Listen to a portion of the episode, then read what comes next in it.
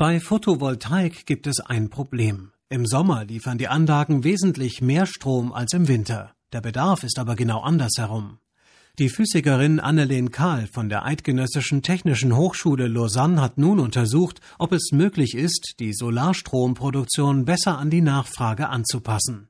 Dazu haben sie und ihr Team verschiedenste Standorte für Solarfarmen in der ganzen Schweiz genau überprüft. Wir haben ein Modell äh, gebaut, was sozusagen die Elektrizitätsproduktion simuliert. Und in dieses Modell geben wir Satellitendaten die uns sagen, wie viel Strahlung auf dem Boden ankommt, und zwar stündlich für die gesamte Schweiz. Bei der Analyse dieser und weiterer Faktoren hat die aus Kiel stammende Wissenschaftlerin festgestellt, dass Solarfarmen im Winter in Bergregionen produktiver sind als Anlagen im Flachland.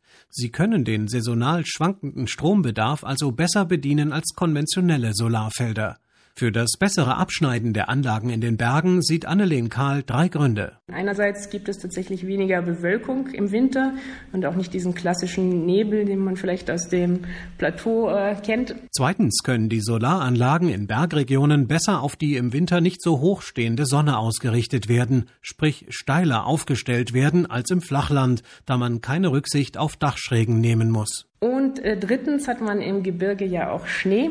Und Schnee ist eine sehr reflektierende Oberfläche. Das heißt, zusätzlich zu der Strahlung, die vom Himmel kommt, hätte man auch noch Strahlung, die vom Schnee zurückreflektiert wird und ebenfalls auf die Solaranlagen eintrifft. Und das gibt dann nochmal eine extra Produktion. Die Forscherin hat errechnet, um die Hälfte des Schweizer Atomstroms durch Solarstrom zu ersetzen, bräuchte man im Flachland 57 Quadratkilometer Solarzellenfläche mit Anlagen oberhalb der winterlichen Schneegrenze nur etwa 47 Quadratkilometer, also gut ein Sechstel weniger.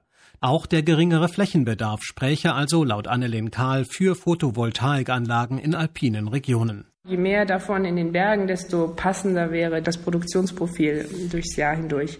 Man kann natürlich auch weniger nehmen. Und außerdem muss man auch bedenken, dass man jetzt nicht vielleicht in die freie Wildbahn auf eine besonders hübsche Bergwand direkt vor Matterhorn aufbauen möchte, sondern es gibt schon sehr viel existierende Infrastruktur in den Bergen. Die Schweizerische Energiestiftung SES e engagiert sich für eine nachhaltige Energiepolitik. Auch SES-Projektleiter Felix Nipko hat die Studie aus Lausanne zur Kenntnis genommen. Zu Solaranlagen in den Bergregionen sagt er, das hat sehr viel Zukunft und überrascht mich insofern überhaupt nicht, dass ich die Erkenntnisse vielleicht nicht in diesem Detailgrad, aber doch schon so gehört habe. Photovoltaik sei die preisgünstigste Art, Strom zu produzieren, sagt Felix Nipko. Er sieht keine Probleme bei der Akzeptanz von Solarfarmen in alpinen Regionen. Es geht ja nicht darum, Weideland oder die ganzen Alpen zuzupflastern, sondern es geht darum, zuerst die bestehende Infrastruktur zu nutzen. Dächer, Fassaden, Autobahnen und Bahnen das sind Flächen, die sich sehr gut eignen und wo sicher nicht Widerstand zu erwarten ist aus der Bevölkerung, weil das stört es niemanden. Ideal wäre es, geeignete Flächen sowohl in den Bergen als auch im Flachland zu nutzen, sagt der Energieexperte. Die Studie betrachtet zwar explizit die Schweiz, die Ergebnisse, so heißt es, lassen sich jedoch auch auf vergleichbare Regionen übertragen.